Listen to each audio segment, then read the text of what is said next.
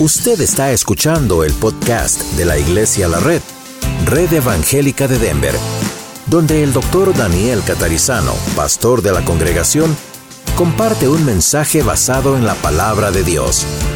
Ahora abra su corazón y permita que en los próximos minutos el Señor le hable y le bendiga. Señor, te agradecemos en esta mañana por poder estar juntos otra vez. Gracias porque ha llegado otro fin de semana, otro domingo, este día de reposo, este sabático que tenemos cada semana que tú has creado para que separemos tiempo para como familia estar juntos, adorarte, escuchar tu palabra, estudiar tu palabra. Pedimos, Señor, que bendigas todo este día, aquí en el Renorte también en la noche. Gracias, Señor. Bendice cada clase. Bendice las nuevas clases de discipulado, bendícenos a nosotros aquí, a los babies, a los niños. Señor, sabemos que hay todavía muchas personas enfermas, pedimos que les sanes pronto y gracias por aquellos a quienes ya nos has sanado. Te bendecimos hoy y pedimos que abras nuestro corazón, nuestra mente y a, tú nos convenzas, nos guíes, nos enseñes y podamos responderte a ti. Gracias en el nombre de Jesús. Amén. Bueno, sabemos que las clases de discipulado están aparte, por eso hoy tenemos menos. Como siempre empezamos unas sesiones de 12 semanas de discipulado y, pues como 40 personas de aquí se fueron a esas clases y están en los otros cuartos, ¿verdad? ¡Qué alegría! Eso es muy bueno. Y espero que cuando ellos terminen, muchos de ustedes puedan hacer esas clases también. Después vuelven acá. Yo sé que me extrañan mucho, pero no hay problema. pero eso es bueno, lo hicimos porque necesitamos hacerlo. Ahora ya no pueden este, ingresar hasta que se acaben esas clases, pero va a pasar rápido. Va a pasar rápido el tiempo. Ok, tal vez se dieron cuenta que niños, jóvenes y los discipulados están en, las, en diferentes clases de las que usualmente están. La razón es que el pastor de la otra iglesia, de la iglesia americana, hoy va a estar, está hablando en este momento de la santidad de la vida humana y seguramente está mostrando algunas imágenes y hablando en algunos términos que no quieren que los niños estén viendo, ¿verdad? Son temas demasiado fuertes para los niños, pero muchas iglesias hoy en día están hablando acerca de ese tema, la santidad de la vida humana, el problema del aborto y todo eso, y hoy en día eh, ayuda mucho las imágenes y los vídeos y todas las cosas que podemos mostrar para que las mamás ah, no piensen en el aborto o lo piensen muy seriamente. Pero yo he visto algunas de esas fotos o videos y realmente no son como para que niñitos lo vean. ¿okay? Entonces hoy los hermanos americanos nos pidieron si podían usar esos cuartos que usamos siempre para traer a sus niños durante el mensaje y por eso hoy nosotros estamos, en, o los niños y jóvenes en otros cuartos, ¿ok? Así nos ayudamos unos a los otros. Saben que hay tres congregaciones diferentes aquí, los hermanos en inglés, nosotros en español y los hermanos rusos, ahí arriba, ¿ok? Así que si alguno quiere aprender ruso, pues bienvenido. Ok, vamos nosotros con nuestro tema. Estamos estudiando versículo por versículo la carta a los filipenses. Todos tienen Biblia, ¿verdad? Si no, levanten la mano y ahí les damos una. Ok, filipenses, ahí casi al fondo de la Biblia. En mi Biblia es la página 1089, pero puede ser diferente en la suya. Pero ustedes ya saben. Y todos tienen lo que llamamos el bosquejo o la lección aquí desarrollada y vamos leyendo y parando y estamos estudiando, vamos a hacer un, un refresco de lo que estamos estudiando para quizá tenemos algunos que nos visitan también y vamos a refrescar. Ok, ¿quién escribe la carta de los filipenses? Apóstol Pablo. ¿Dónde la está escribiendo? ¿Recuerdan? En la cárcel en Roma. Unos dos años estuvo aproximadamente en la cárcel en Roma. All right. Eh, ¿Por qué se llama Filipenses Filipenses? Está escrita a los ciudadanos de una ciudad llamada Filipos. Esta ciudad Filipos, ¿qué tipo de características tiene? ¿Recuerda o tenía? Una ciudad militar y ahí se retiraban muchos generales y capitanes y gente de soldados de la Guardia Romana. ¿Qué más recuerdan de Filipos? Bienvenida, después de México y tanta enfermedad. ok. ¿Qué era? Una ciudad independiente, ¿se puede decir? Era una ciudad independiente, muy bien. ¿Y y tenía beneficios, muy próspera, claro, Marta era una ciudad muy próspera, muy bonita, diferente de otras ciudades, privilegiada.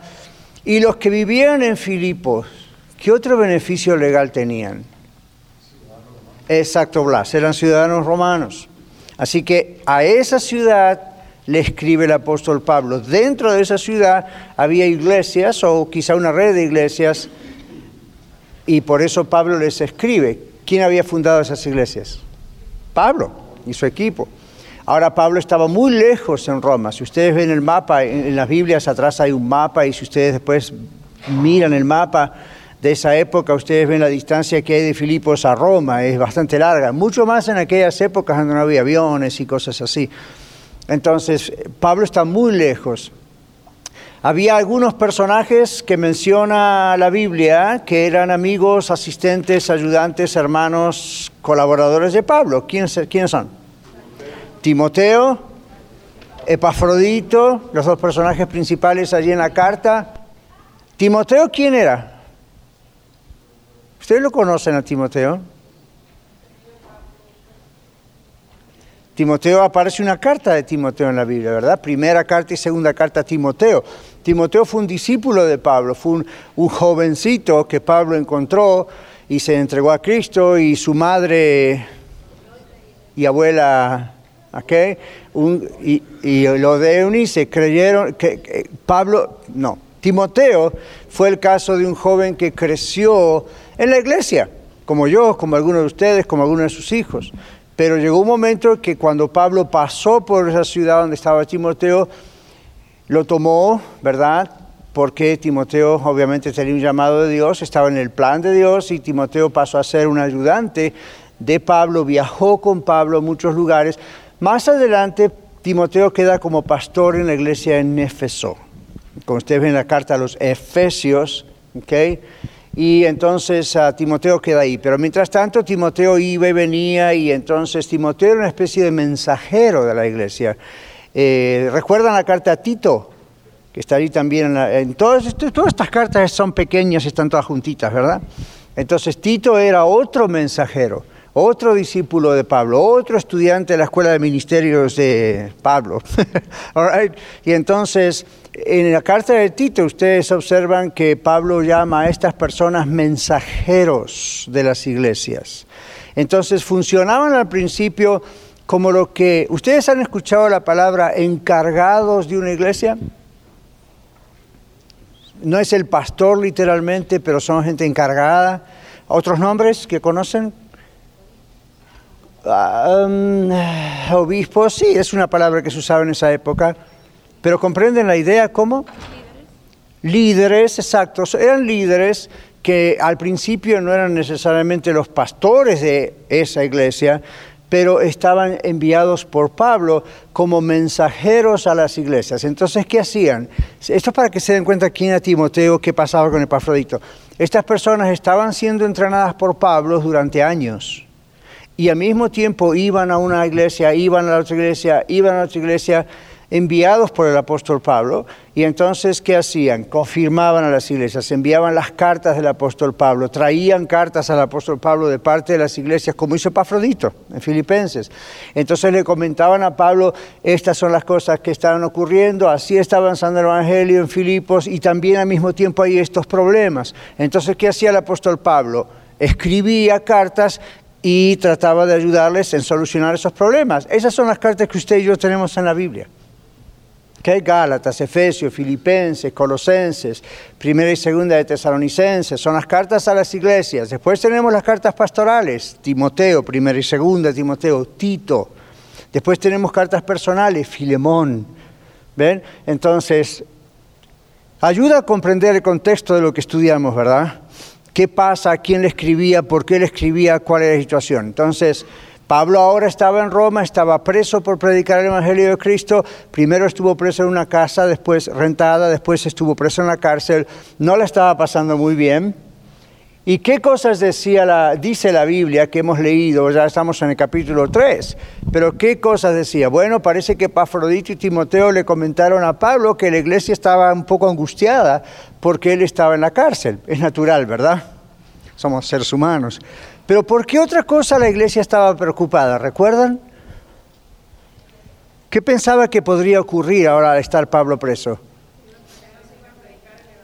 iba a parar la predicación del Evangelio. Ahora, ellos no tenían que predicar, sí, pero era diferente de lo que hacía Pablo. Entonces, tenían esa preocupación.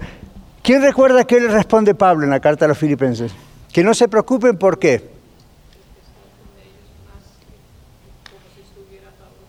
Ajá, como Emma dice, como si ellos, como si Pablo estuviese presente con ellos, así que no se preocupen por él en cuanto a su seguridad personal y todo.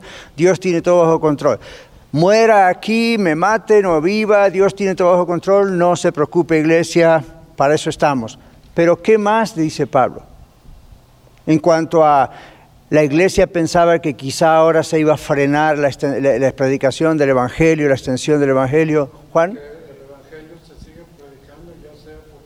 Ahí está. Entonces, resulta un beneficio, exacto.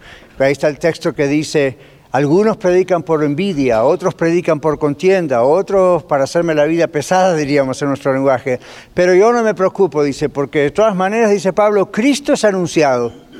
Y en eso me gozo y me regocijo aún. Que otro texto dice, cada uno va a dar a Dios razón de sí. Y otro texto dice que los pastores vamos a dar cuenta de lo que nosotros hablamos y lo que enseñamos. Entonces, Ok, Pablo dijo, de todas maneras Cristo es anunciado. El Evangelio no frena porque yo estoy preso. ¿Cómo llamó Pablo a sus colaboradores? Timoteo, Epafrodito, Juan. Consiervos. Ok, muy bien. ¿Tenían otro rol que el de él? Sí. ¿Tenían otra responsabilidad quizá menor que el de él? Sí. Pero Pablo, ¿cómo los consideraba? Consiervos. Entonces, ¿qué aprendimos de ahí? Que las jerarquías que a veces se ponen en la religión, en muchas religiones, no son bíblicas. ¿Saben de qué hablamos con las jerarquías, verdad? Entonces yo les dije, aún yo como pastor, ¿Dios me pone a mí un orden jerárquico en la iglesia? No. Yo soy acá el mayor, el mero mero, no. ¿Verdad? El rol es diferente, la responsabilidad es mayor, es diferente, pero no es, Él es más importante, Él es mejor. Somos todos hermanos en Cristo, somos todos consiervos unos de los otros, trabajamos unos con los otros, el rol es diferente. ¿De acuerdo? Entonces las jerarquías que oh, es cosa humana, cosa que se ha puesto, ¿ok? ¿Verdad, Juan? Juan está explotando como yo por adentro. Entonces, ya tenemos ahí el trasfondo. Entonces vamos a esta carta. Oh, otra cosa más. ¿A quién puso el Señor, por ejemplo? Porque cuando él recibe estas noticias, Pablo recibe estas noticias de Pafrodito y Timoteo con relación a la iglesia, ¿había algunos problemas en la iglesia? ¿Le comentaron, Pastor Pablo, hay ciertos problemas en la congregación? ¿Sí o no? Sí. ¿Eran problemas ya muy fuertes o eran problemas que estaban empezando? Eran problemas que estaban comenzando o empezando. Entre ellos Obviamente había partidismo. ¿Qué es partidismo? Estaba comenzando el partidismo. Separaciones, no partidos políticos, ¿verdad? Sino la salud, las mismas separaciones que en otra carta otros decían, yo soy de Pablo, yo soy de Cefas o Pedro, yo soy de Apolo, yo soy de Cristo. Y Pablo que dice, ¿quién es Cefas? ¿Quién es Apolo? ¿Quién es nadie? Somos todos consiervos. Entonces, ¿se acuerdan otra carta cuando dice, yo planté, Apolo regó, el crecimiento lo da Dios? Entonces él no se consideraba ni él, ni Pedro, ni Apolos, un gran predicador de la época, como alguien aquí arriba. Dice, enfóquense en el Señor. Entonces esos partidismos, esas divisiones no deben existir. Entonces cuando les habla así es cuando Pablo pone el ejemplo, en primer lugar, de quién?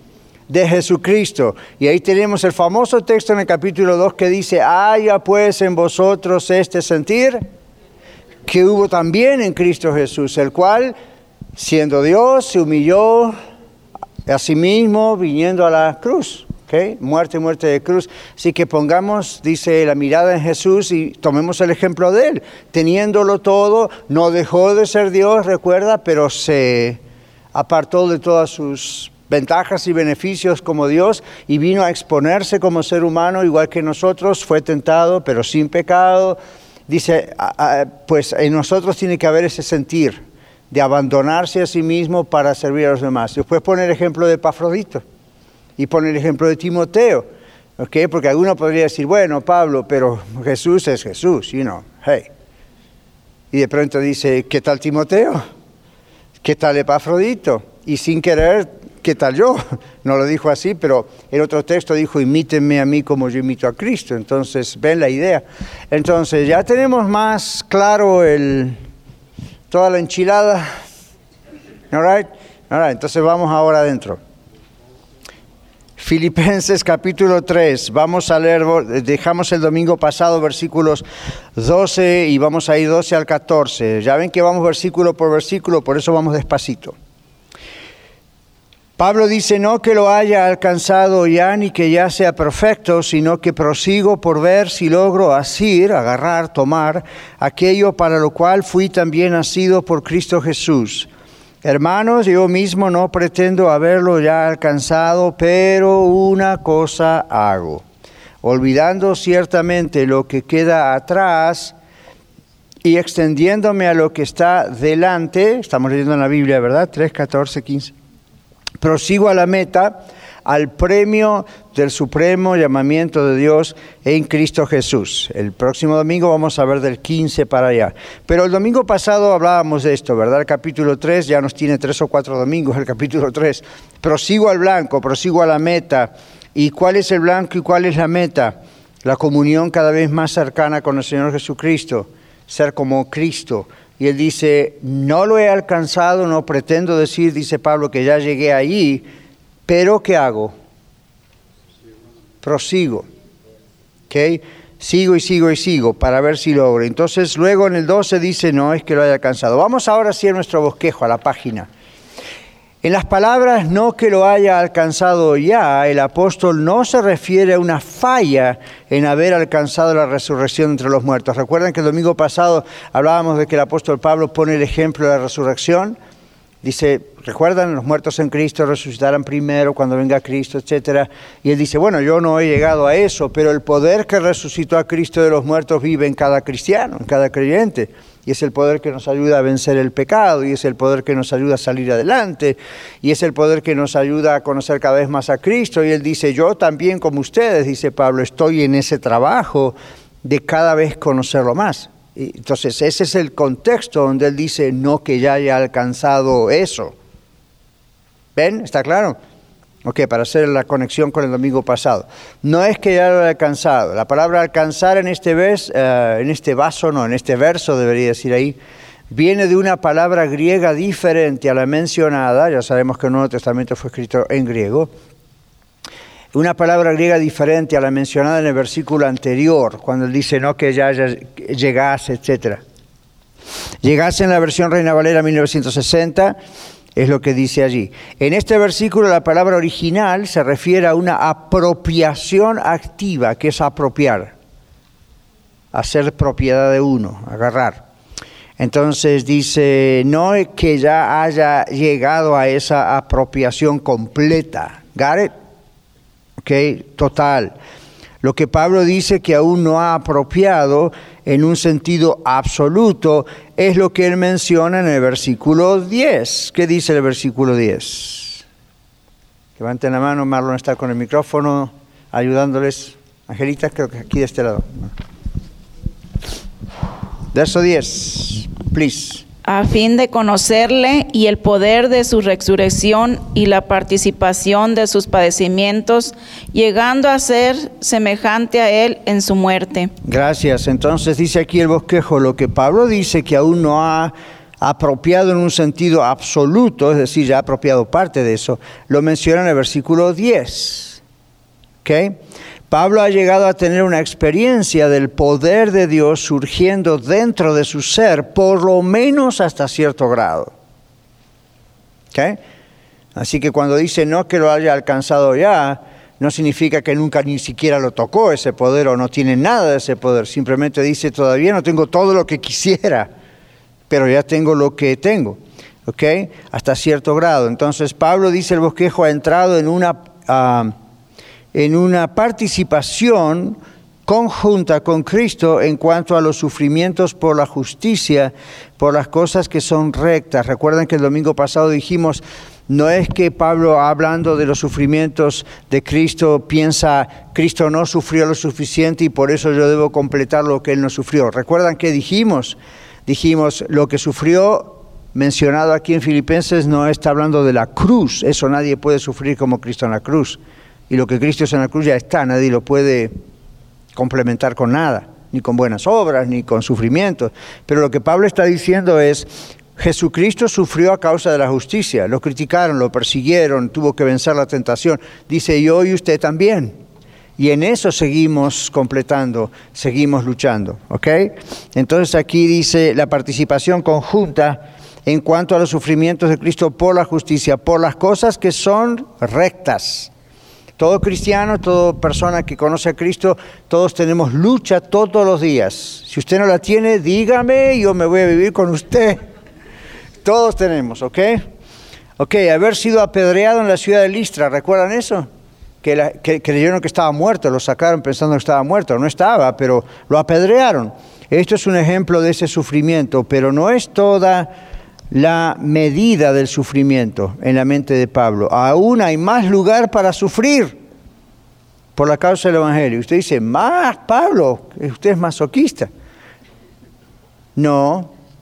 Ustedes saben cómo era la, lapidación, técnicamente se dice así, lapidación es el apedrear a una persona. ¿Saben cómo hacían los judíos para apedrear a la gente? En primer lugar hacían un pozo y usted tenía que meterse en ese pozo, generalmente acostado, y empezaban a tirarle piedras de todo tipo hasta que sea una montaña de piedra arriba suyo. Para eso posiblemente lo mataron a pedradas antes de que usted estuviese enterrado en piedras. Así que obviamente Pedro no, eh, Pablo no llegó a estar cubierto de piedras, pero evidentemente los golpes fueron muy fuertes para pensar que estaba muerto. Y cuando pensaron que estaba muerto lo dejaron ahí. Y la Biblia dice que otros discípulos lo agarraron y se lo llevaron y todavía estaba vivo. Ahora, Pablo, después de haber sufrido eso y posiblemente más de una vez, todavía tenía ganas de decir no es suficiente, puede ser que sufra más. Ya. Ustedes saben que todos los apóstoles murieron martirizados, a todos los mataron. El único que parece que no mataron fue Juan, que fue a la isla de Patmos, el que escribió Apocalipsis. Sin embargo, hay historiadores que dicen que a Juan, milagrosamente, no sabemos por qué eso no está en la Biblia. Lo que no está en la Biblia, ustedes comprenden la expresión, debemos tomarlos así con pinzas, ¿verdad? Pero hay una historia que parece cierta, que dice que Juan el apóstol, Juan el anciano que escribió Apocalipsis, fue metido en acierto hirviendo.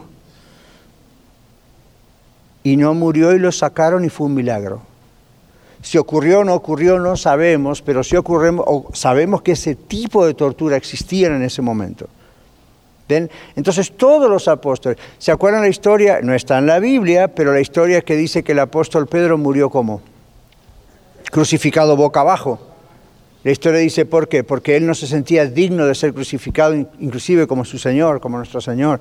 Y así muchos otros. Otros eh, murieron en palos colgados y les ponían brea, ¿saben lo que es brea, verdad? Y, los calafateaban con brea y los encendían y iluminaban las calles romanas.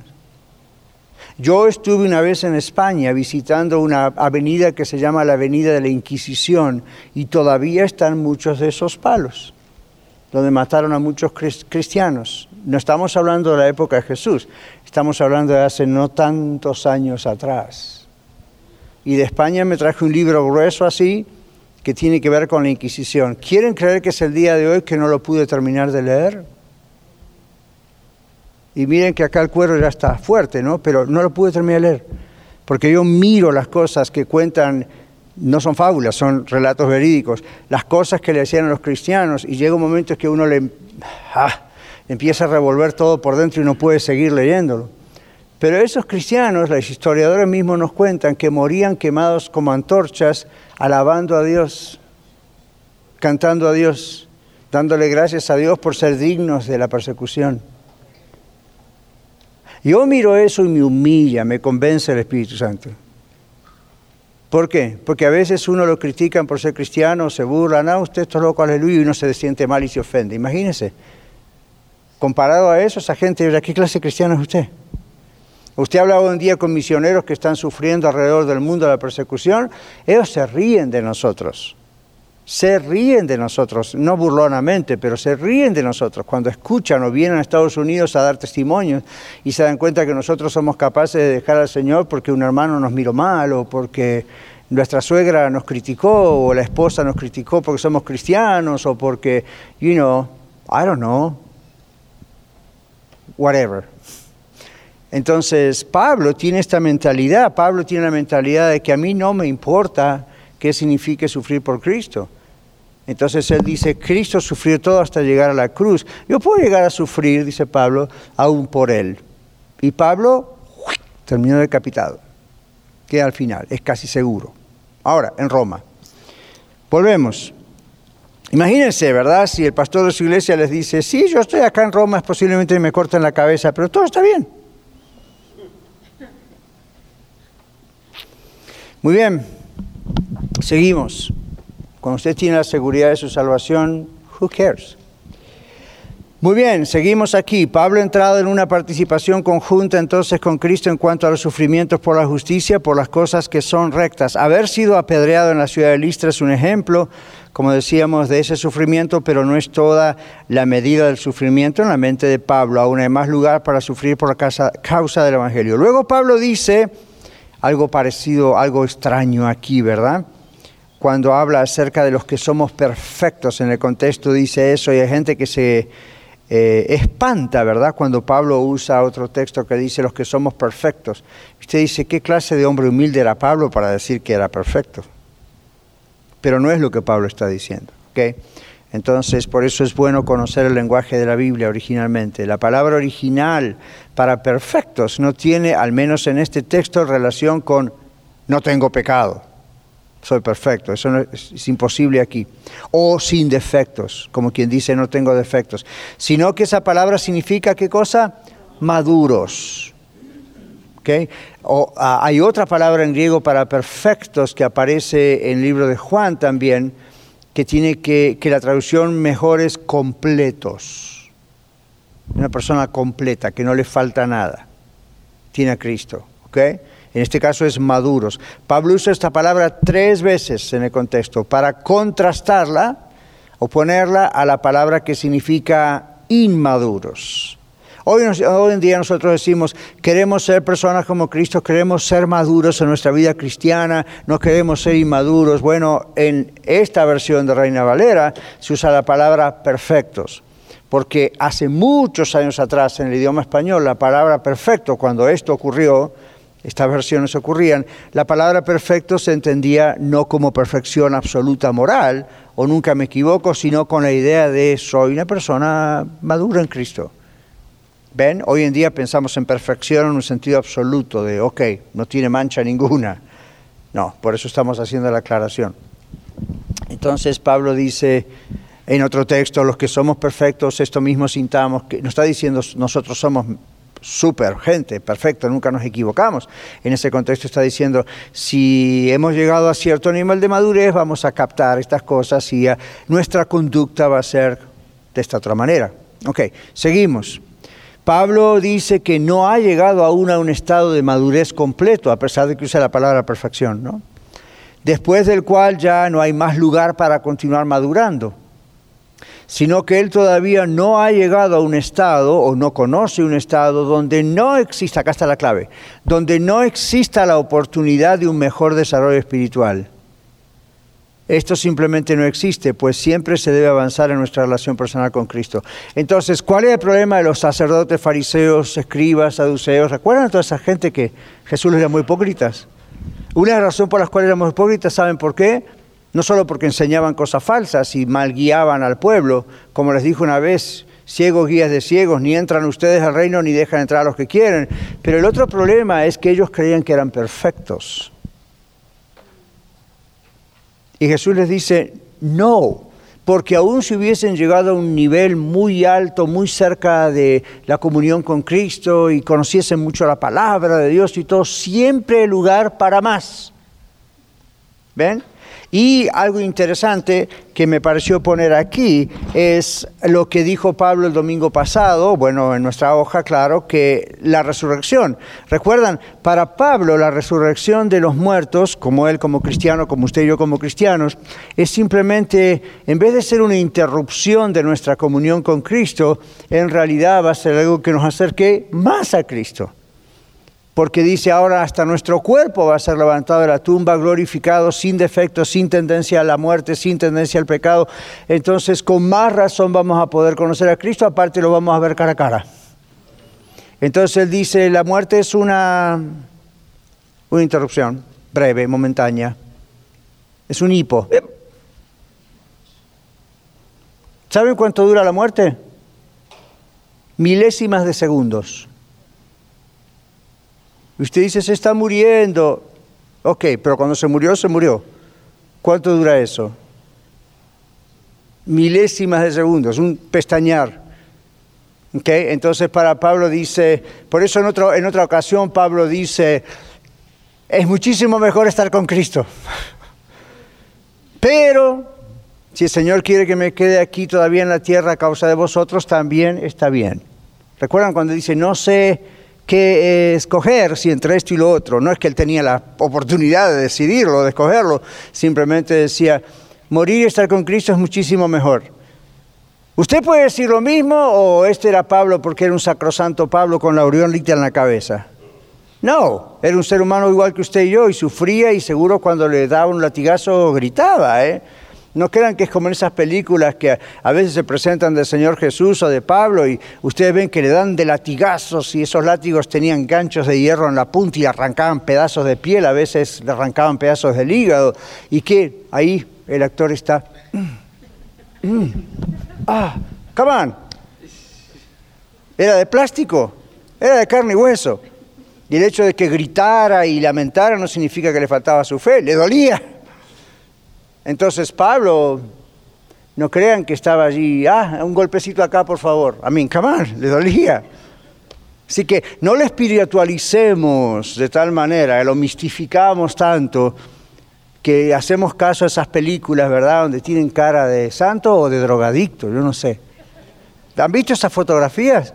Están con los ojos idos por allá y yo digo, ¿qué, qué, qué tienen? Claro, la idea es que están en un trance espiritual esté en un trance o no esté en un trance, le va a doler. ¿Okay? A menos que Dios en un milagro haga que en ese momento algo pase, pero hasta donde sabemos, la gente que tiene carne y hueso duele. Ahora, es interesante cuando Pablo dice así, aquí, yo prosigo para ver si logro llegar a ese estado de madurez en Cristo y de conocerle cada vez más. Ven la otra parte aquí después del espacio en la página. Dice la expresión, sino que prosigo, viene del griego perseguir, o sea que proseguir en español también podría ser traducido como perseguir, en el sentido de buscar intencionalmente algo. Pablo tiene en mente la imagen del corredor olímpico, ustedes saben que las Olimpiadas de dónde vienen, de este sector del mundo, ¿verdad? Uno dice Grecia y eso, pero Pablo conocía todo esto. Ya había carreras olímpicas, ¿ok? Así que cuando usted escucha tan, tan, tan, tan, tan, tan, tan, tan, tan, tan, no es nuevo. El cantito es nuevo, el deporte no. Pablo tiene en mente la imagen del corredor olímpico griego corriendo hacia la meta, él veía eso en los estadios. Pablo continúa corriendo hacia la meta de conocer cada vez mejor a quién, a Cristo. Luego la palabra asir que vimos aquí en Reina Valera o agarrar, yo les dije, es la misma palabra para lograr, pero con un prefijo que significa bajar. ¿Qué es un prefijo? ¿Recordamos? Gramática español, un prefix. Una pequeña palabra que está antes de otra palabra. ¿Ok? Y un subfijo es la que está después, pegada. Entonces en el prefijo en griego aparece una palabra aquí en Asir y eso cambia el sentido exactamente como Pablo lo quiere decir. La misma palabra para lograr con un prefijo que significa bajar. O sea que la palabra quiere decir literalmente agarrar para abajo, aferrarse de algo. ¿Okay? Se dan cuenta que generalmente cuando agarramos algo hacemos esto. ¿Okay? Esa es la idea. Proseguir es agarrar algo. Pablo quiere apropiarse de aquello para lo cual Cristo lo agarró a él y lo hizo suyo. Pablo menciona esto en Gálatas 1.16. Mano Juan. Gálatas 1.16. Revelar a su Hijo en mí para que yo le predique entre los gentiles. No consulté enseguida con carne y sangre. La palabra, gracias Juan, la palabra revelar ahí también dice para qué esa revelación, ese camino a Damasco. ¿Recuerdan cuando se convirtió el apóstol Pablo, camino a Damasco para perseguir a la iglesia? ¡Bum! Se le presentó, se presentó el Señor Jesús y lo agarró para Jesús, para Él, con un propósito, con un gran plan, el plan de hacerlo apóstol a todas las tierras de los gentiles, los judíos. Ok, entonces la misma palabra aparece allí. Entonces, donde el propósito de Dios, Gálatas 1.16, acabo de decir eso, llamó a Pablo a la salvación y al oficio de apóstol, fue que Dios pueda revelar a su Hijo en Pablo. Y eso es lo que Pablo está diciendo con la expresión y ser semejante a, Él, a Jesús, en su muerte. Pablo estaba buscando ser como Cristo y esto es lo que él dice, todavía no haber alcanzado, capturado o apropiado. No dice, todavía no soy un cristiano. Lo que dice es, soy de Cristo, Jesucristo ya me agarró, soy un mensajero, soy un apóstol, pero me falta. No la hice toda todavía. Hay más, siempre hay más. Paro aquí para decirles algo. ¿Cuántos de ustedes creen que cuando estemos con el Señor en su presencia, lo que la Biblia también llama el cielo, automáticamente, oh, ok, we got it now. Ahora sí, ya está. Es todo lo que necesitamos saber. ¿Saben cuál es una de las maravillas de estar en la presencia del Señor en el cielo por toda la eternidad? Que Dios es tan grande que toda la eternidad no nos va a alcanzar para seguir conociéndole. Y van a pasar los siglos y los siglos y los siglos y los siglos sin parar y constantemente vamos a seguir conociendo a Dios, algún aspecto de Dios que nosotros no podíamos conocer con la mente en la tierra. Y usted y yo nos cuesta creer eso a veces porque pensamos, bueno, en la tierra cómo conocemos algo o cómo, cómo conocemos a alguien. Anhelamos conocerlo, estudiamos del asunto y una vez que lo conocemos, lo conocemos y ahí se acabó. ¿Verdad? No, eso es lo que creemos nosotros. Yo tengo 36 años de casado y todavía sigo conociendo a mi esposa y ella a mí. ¿Por qué? Porque naturalmente al ir creciendo uno va despacito, despacito desenvolviendo muchas cosas y en nuestro caso como seres humanos al envejecer también adquirimos algunas otras cosas que no teníamos antes. En el caso de Dios, Dios no adquiere ni pierde nada. Él es tan grande que nosotros nunca vamos a terminar de conocerle completamente. Le vamos a conocer completamente, le vamos a ver cara a cara, pero Dios es tan soberano, tan magnífico, tan eterno, tan grande, que siempre va a haber algo más. Hoy en día nos cuesta comprenderlo, pero siempre va a haber algo más que hoy en día no podríamos jamás comprender. Por ejemplo, estaremos con el Señor y vamos a decir, ah, con que esto es la Trinidad, por fin, ahí sí. Y el Señor, yo me imagino, va a decir, ¿tú crees que esto es todo? No, mira, hay más. Y hay más, y hay más, y hay más. Y nunca, nunca se va a acabar. ¿Qué? ¿De acuerdo? Como que se les cruzaron los ojos diciendo, wow, pero es así, la eternidad es así. Al mismo tiempo que va al infierno va a seguir sufriendo y sufriendo y sufriendo, y el castigo en el infierno no es sufrimiento igual, sino que es gradualmente peor. Así como en la salvación es gradualmente mayor. ¿Ok? Entonces, Dios es eterno. Si bien de repente vamos a conocer muchas cosas, cuando le veamos cara a cara y, nuestra mente va a ser abierta, nuestra mente va a ser diferente, va a haber todavía muchas cosas que vamos a seguir y seguir y seguir. Okay, así que lo que Pablo dice no es solamente una experiencia en la tierra. Prepárense, en otras palabras, es la idea porque esto no va a acabar con la muerte. En la muerte va a empezar. ¿Ok? All seguimos. Versículos 13 y 14, lo leemos de nuevo. Hermanos, yo mismo no pretendo haberlo alcanzado, pero una cosa hago, olvidando ciertamente lo que queda atrás y extendiéndome hacia lo que está adelante, prosigo a la meta, al premio del supremo llamamiento de Cristo Jesús. Recuerden otra vez la idea del corredor, las Olimpiadas. ¿Por qué corre un corredor o una corredora? Hay un premio, ¿verdad? En su mente está corriendo y está pensando, ¿vieron esas tres escaleritas del primer, primer puesto, segundo, tercero? Uno va corriendo y va pensando en eso. Uno va estudiando y una cosa que le anima en la universidad a estudiar es el diploma. No por tenerlo colgado en la pared, sino lo que resulta de ese diploma. ¿Ven? Uno va, you know, cualquier cosa que está esperando en la vida, uno la hace porque hay una meta a la que quiere llegar. Bueno, Pablo dice, no lo alcancé, pero veo el premio. Como, como que de lejos ya veo la idea de lo que esto es y esto me ayuda como al corredor olímpico a extenderme y esa es la palabra clave aquí. ¿Okay? Entonces dice, Pablo no había alcanzado todavía su meta de ser como Cristo, pero lo escribe para contrastar la falsa enseñanza que tenían en aquellos tiempos algunos filipenses. Recuerden que habíamos dicho que había ya problemas en la iglesia de los filipenses. Algunos filipenses creían que era posible llegar a la perfección o a la santidad donde una persona ya no pecara y fuese perfecta. ¿Ustedes han escuchado esto en el tiempo moderno? ¿Les ha pasado en su vida? A mí sí. Iglesias que a veces piensan en la santidad de una manera imposible. Ahora, la Biblia dice, sin santidad nadie verá al Señor. Pero esa no es la santidad que algunos grupos dicen y no, la falda de la mujer en tal lugar, no aretes, no se corte el pelo, no se maquille, no haga esto, el hombre no use mangas. Usted conoce todos esos legalismos.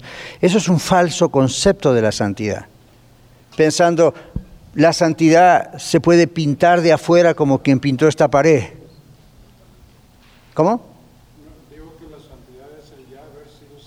Claro, la santidad significa separado por Dios y para Dios. Y lo que resulta de esa separación en, nuestro corazón es el cambio, es la transformación, lo que Cristo hace, ¿verdad? Lo que el Espíritu Santo hace, que se va a notar por afuera, y sí se va a notar.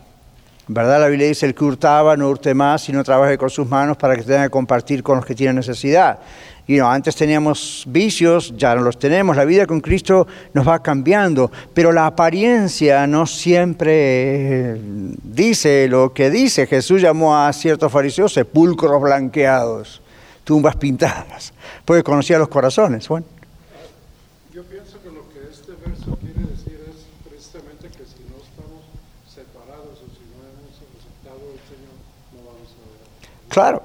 Y, comprendemos que si no estamos separados en la conversión por Dios, tampoco Dios va a hacer la transformación en nuestra vida. Entonces tratar de que el pastor o la iglesia o la denominación hagan la transformación de afuera para adentro es imposible. ¿Verdad que sí? Por eso no les digo a usted aquí en la iglesia como pastor tiene que venir vestido de tal manera o porque yo no soy el Espíritu Santo. Si el Señor no le hace a usted y a mí el cambio por dentro, lo de afuera no sirve. Estoy para guiarle, estoy para mostrarle la Biblia y el Señor usa, como usa otros maestros, pero el cambio viene de adentro para afuera, no de afuera para adentro. Pero ya en la época de los filipenses estaba esta idea de la perfección vía cumplir la ley exactamente ya, hay que cumplir la ley exactamente, pero los diez mandamientos para qué están? Son como un espejo para decirnos, Dios dice, este es mi estándar, a ver si lo puedes cumplir. Y uno mira el estándar y dice, this no way. A lo mejor puedo cumplir ocho, nueve de los diez mandamientos, o algunos siempre me va a fallar. Entonces, ¿para qué están? Bueno, Pablo en el libro Romanos también dice que están para mostrarnos que la ley es perfecta, pero debido a mi pecado no logro la perfección de la ley, por eso vino Cristo a cumplir la ley por mí y a darme poder para cumplir la ley, aun cuando mientras estoy en la tierra no voy a llegar a esa perfección. ¿Okay? Pero voy a intentarlo, voy a seguir. ¿Por qué? Porque Dios me va a dar el poder para hacerlo. Entonces, hay iglesias que de pronto, grupos, sectas también, que han tomado esta idea de la santidad y la han llevado a un plano demasiado exagerado, como que si la iglesia, la denominación, usted como creyente, yo tuviésemos ese poder de, oh, mire, el hermano se viste así, la hermana se viste así, tiene esta forma de hablar, oh, eh, esa persona es una santa persona. La Biblia dice que Dios conoce el corazón. Entonces, claro que lo de afuera expresa qué pasa adentro. Pero recuerden esto, Pablo no está diciendo el cambio es de afuera para adentro, es de adentro para afuera. O lo hace el Señor o lo de afuera es make-up maquillaje. ¿ok? Entonces, Dios no quiere maquillaje espiritualmente hablando, quiere que haya algo genuino. Entonces aquí dice, bueno, yo prosigo a eso, intento como el atleta se extiende, ¿verdad? Entonces en los versículos 13 y 14, para concluir nosotros casi también, Pablo mira hacia atrás al proceso de todo esto y llega a la conclusión de que aún no había alcanzado su meta de ser como Cristo. Y ahora vamos a ver qué significa eso. Esto lo escribe para contrastar la falsa enseñanza entonces de que sí se podía llegar a una perfección. Pablo se pone como ejemplo de alguien que sigue luchando para ser como Cristo y luego usa qué frase, pero una cosa hago. ¿Sí? En el original, en griego, literalmente dice, pero una cosa. No dice hago. El hago se pone para que tenga sentido gramatical en español o en inglés. En inglés dice algo así como I do. El I do no está en, en el original tampoco. Pero ¿por qué? Vamos a mirar por qué ocurre esto. ¿Por qué es mejor decir pero una cosa? ¿Por qué? Es porque dice aquí, el, pero una cosa del original es mejor porque provee un sumario de la conducta cristiana y el propósito de ser cristiano, más allá de que la persona lo haga o no. ¿Ven la diferencia? Entonces, pero una cosa, lo que Pablo está diciendo es, todo se sumariza en esto. El hago es un agregado porque lo estaba haciendo. Pero aun si no lo hubiese hecho, la cosa no cambia.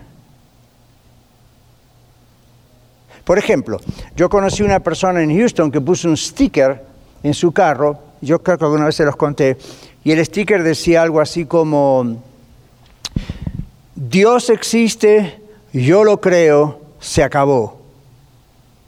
Y toda la gente, yeah, amén, claro, pu, pu, con la bocina, sí, yo también. Es un error decirlo así. ¿Saben cuál es realmente la verdad? Dios existe, se acabó. Que yo lo crea o no lo crea es mi problema. No cambia que Dios existe. Tenga cuidado a lo que dice amén. ¿Ok? A veces suena tan bonito que amén, pero Dios existe. Entonces, en este caso, es lo mismo, la Biblia, en, las palabras originales de Pablo dice, una cosa es. Además agrega, y yo la hago. Pero aun si él no la hiciera, esa cosa es. ¿Ven la diferencia o...? Está, está, yo creo que lo comprendieron. Si no, pregunte, estamos en una clase. Entonces, una cosa pero él dice, bueno, una cosa, esto me extiendo, en el original es mejor, pero bueno, dice me extiendo, olvidando lo que queda atrás. Se refiere a las cosas que Pablo dependía, pensando ganar el favor de Dios. Ella no dependía de estas cosas, es lo que debería decir ahí. Olvido aquello, como se acuerdan, la, gran educación de Pablo, las riquezas de Pablo, la familia, la reputación de Pablo. ¿Se acuerdan cuando decíamos todo eso? Y está en los bosquejos anteriores y en el podcast. Pablo dice, ok, fine, pero yo eso ya lo dejé atrás. Y hoy en día usted y yo deberíamos decir, wow, conozco al Señor y conozco el Evangelio y conozco la Biblia hasta acá. Y usted y yo deberíamos decir, ahora eso lo dejo atrás. Y me extiendo a algo más. Dejarlo atrás no significa lo tiro, no sirve, significa no es todo, hay más. Entonces, algunas personas me dicen a mí, ¿por qué usted sigue estudiando la Biblia? ¿Por qué usted sigue, usted, usted sabe, usted sabe, usted sabe? Yo le digo, no, hay que extenderse porque hay más. ¿Cuál es el propósito? ¿Saber más? No, conocer más a Cristo. Por saber más, pues me inscribo en otro seminario, en otra universidad y sigo estudiando o sigo estudiando solo, como lo hago. Pero ¿cuál es la idea? La idea no es simplemente conocimiento intelectual. La idea es, todo eso tiene que llevarme a acercarme cada vez más a Cristo, a conocer cada vez más la voluntad de Dios. ¿Recuerdan cuando yo les dije la otra vez, ¿tienen dificultad para conocer la voluntad de Dios? Sí, sí, sí, porque no están cerca de Dios. Yo también a veces tengo dificultad para conocer la voluntad de Dios y Dios permite que algunas cosas pasen para tenerme quieto ahí y estar a solas con Él. Y yo digo, gracias Señor. ¿Se acuerdan cuando les dije lo que pasó con mi pie? Hoy se lo comentaba alguien en la oficina porque me estaba doliendo el pie el otro día, tuve que ir a las montañas y el pie me hacía así. Aprendí que la altura me estaba haciendo mal en el pie y me decía, ¿y el pie duele? Digo, bueno, salimos hablando de esto esta mañana en la oficina. Y yo dije, bueno, aquella caída fue tan tonta, un solo escalón. ¿Cómo puede ser que un solo escalón rompa el talón de una persona? No fue un accidente, no fue un auto, no fue, no me caí varias escaleras, un escalón. Y yo en ese momento, en vez de enojarme con Dios, dije, hmm, por algo será.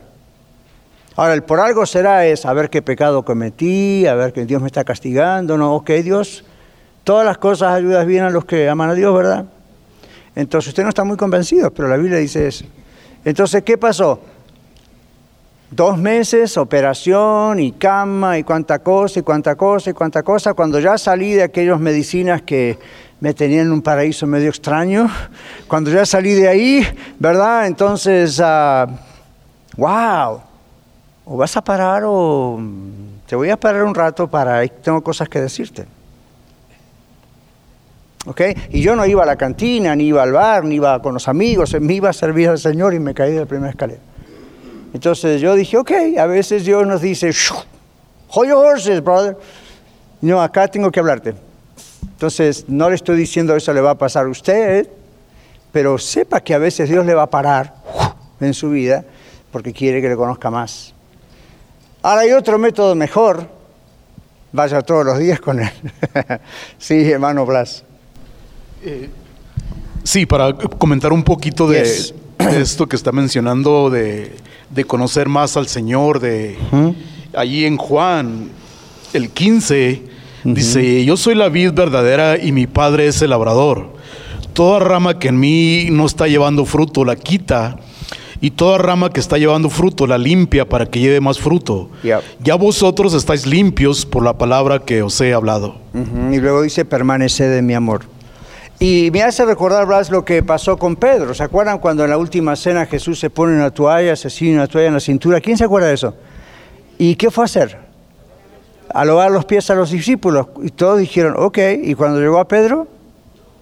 No me lavarás los pies jamás. ¿Y qué le dijo el Señor? Si no te lavo, no tienes parte conmigo en el reino.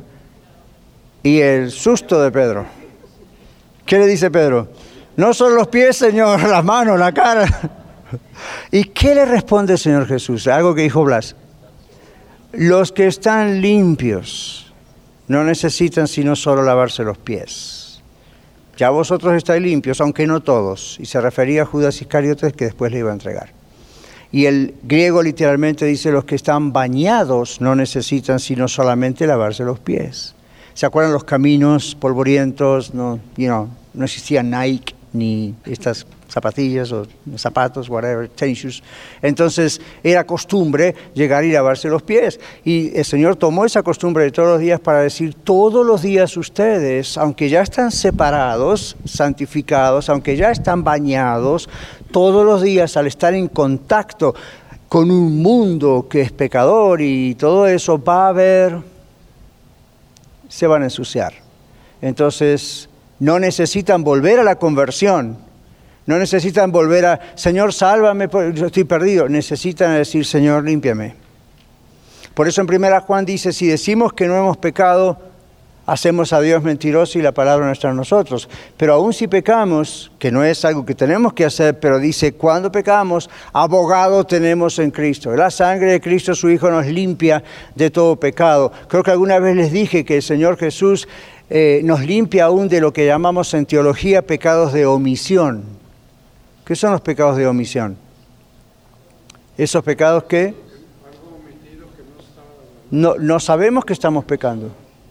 No sabemos que estamos pecando. No sabemos siempre si estamos haciendo algo correcto. Ah, los llevo más adentro. Miren cómo es la mente humana. Ustedes a veces cuando sueñan, no, hay, no es cierto que ustedes como yo, yo también, de pronto les pasan cosas en sus sueños o les cruzan pensamientos en sus sueños que usted dice, oh, my gosh, esto no ¿cómo, puede ser que pensé esto? ¿Verdad? O cómo una maldición o como un pensamiento horrible. Wow, Señor, perdóname. Y uno se levanta a la mañana, ¿verdad? Y quiere hacer una peregrinación de acá hasta. No, uno tiene que darse cuenta que la mente humana está infectada por el pecado, a pesar de que nosotros como cristianos somos apartados por Cristo y tenemos la llenura del Espíritu Santo.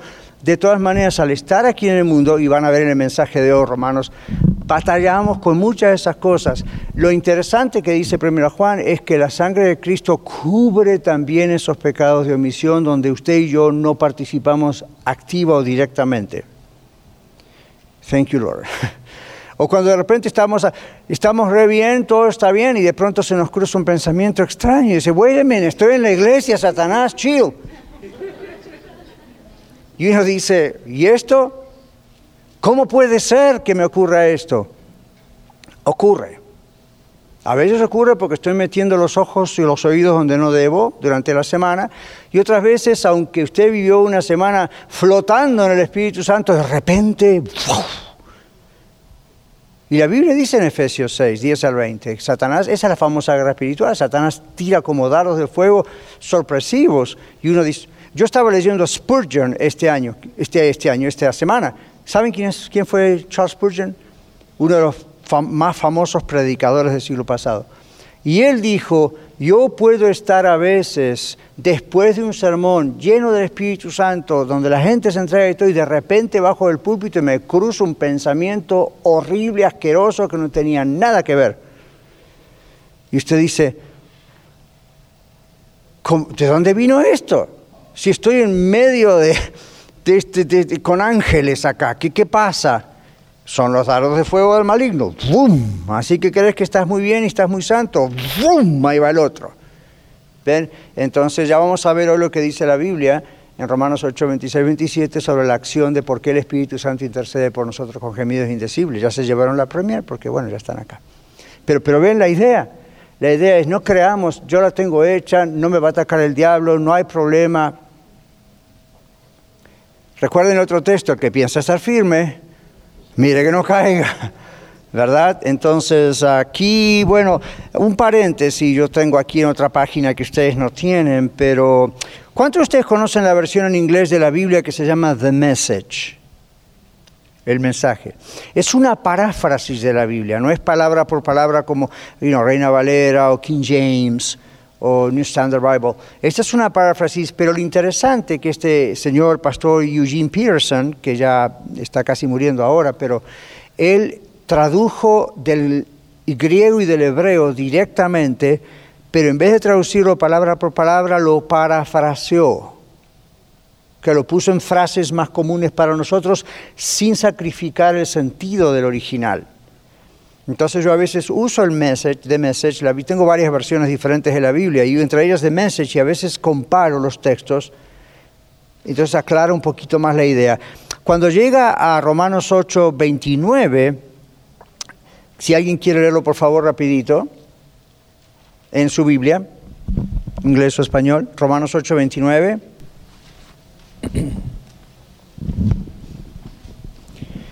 Aquí atrás, hermana. Queremos ver qué significa esto de ser como Cristo. Romanos 8:29, please. Porque a los que antes conoció, también los predestinó para que fuesen hechos conforme a la imagen de su Hijo, para que Él sea el primogénito entre muchos hermanos. Gracias. Miren lo que, cómo lo parafraseó del original Eugene Pearson. Lo voy a traducir ahora al español espontáneamente, pero dice, Dios supo lo que estaba haciendo desde el mero comienzo, diríamos nosotros.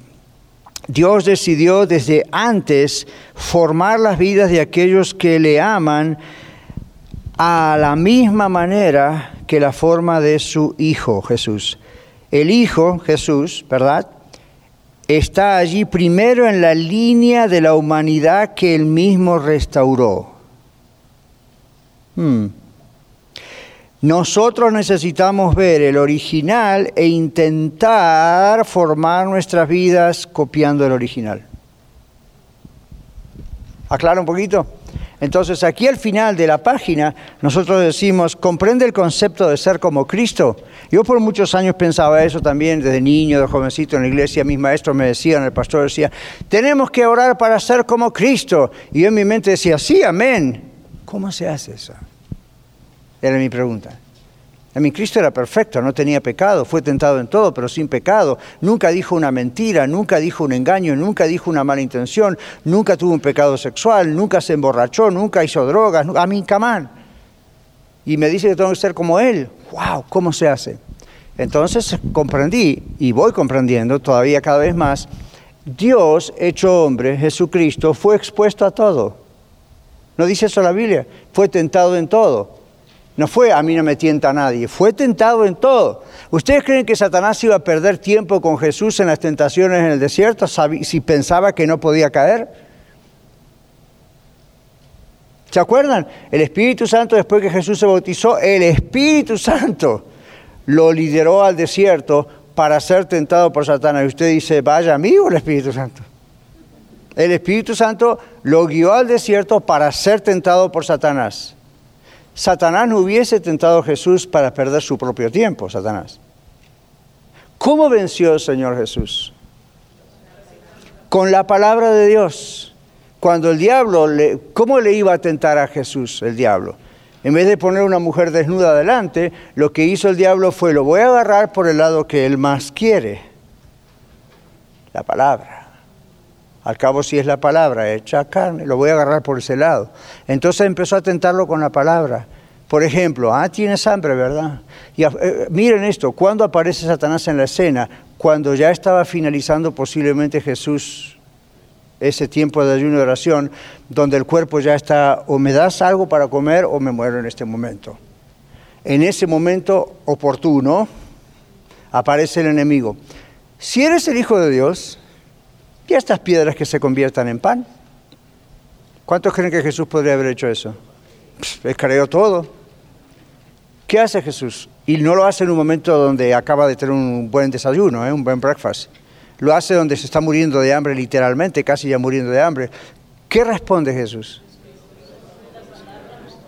No solo de pan vivir al hombre, sino de la palabra que sale de la boca de Dios. Y viene la otra tentación y la otra. Y observaron que siempre el diablo ataca por el lado de la Biblia. Y observaron cómo el Señor se defiende con la Biblia. ¿Saben cómo Dios va a atacarle a muchos de ustedes y a mí? Puede atacarlos con pornografía, vicios, homosexualidad, lesbianismo, y todas las cosas grandes que se piensan hoy, chisme. Pero ¿sabe cómo le gusta muchas veces atacar a Dios, ah, perdón, eh, Satanás a ustedes y a mí?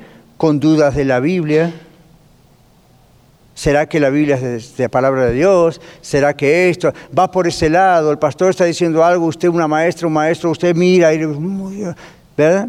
O si Dios realmente le ama, ¿por qué permite que tenga esa enfermedad? ¿Verdad que vienen esos ataques? Entonces, ¿cuál es nuestra manera de defensa?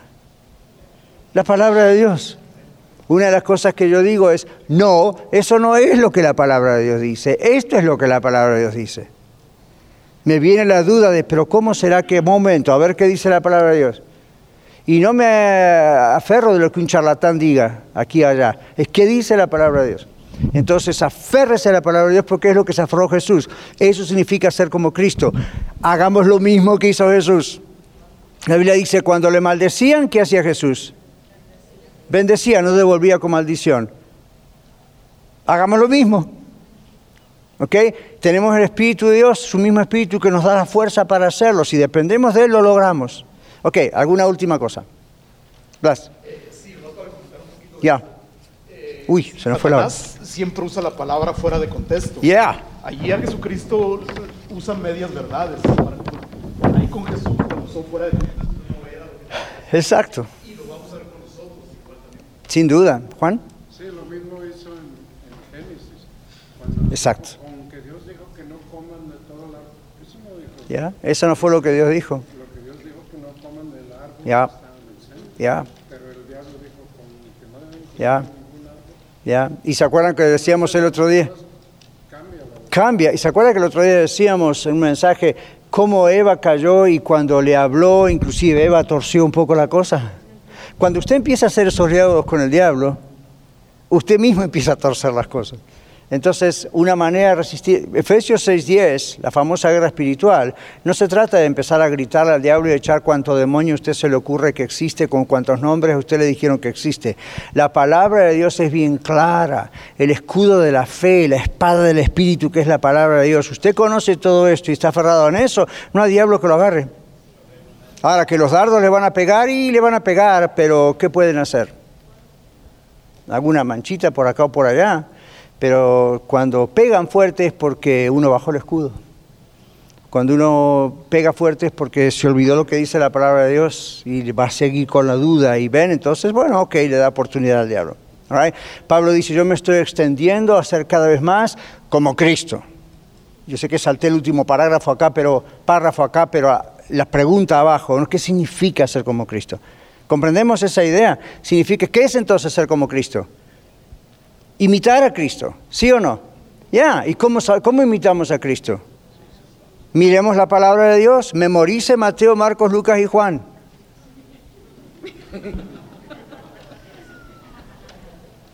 Come on. Son unas cuantas docenas de capítulos, despacito, despacito. Ok, bueno, muy bien, ya están los niños acá. Nos encontramos ahí a la una, sean puntuales. Muchas gracias por escuchar el mensaje de hoy. Si tiene alguna pregunta en cuanto a su relación personal con el Señor Jesucristo o está buscando unirse a la familia de la Iglesia La Red, por favor no duden en contactarse con nosotros.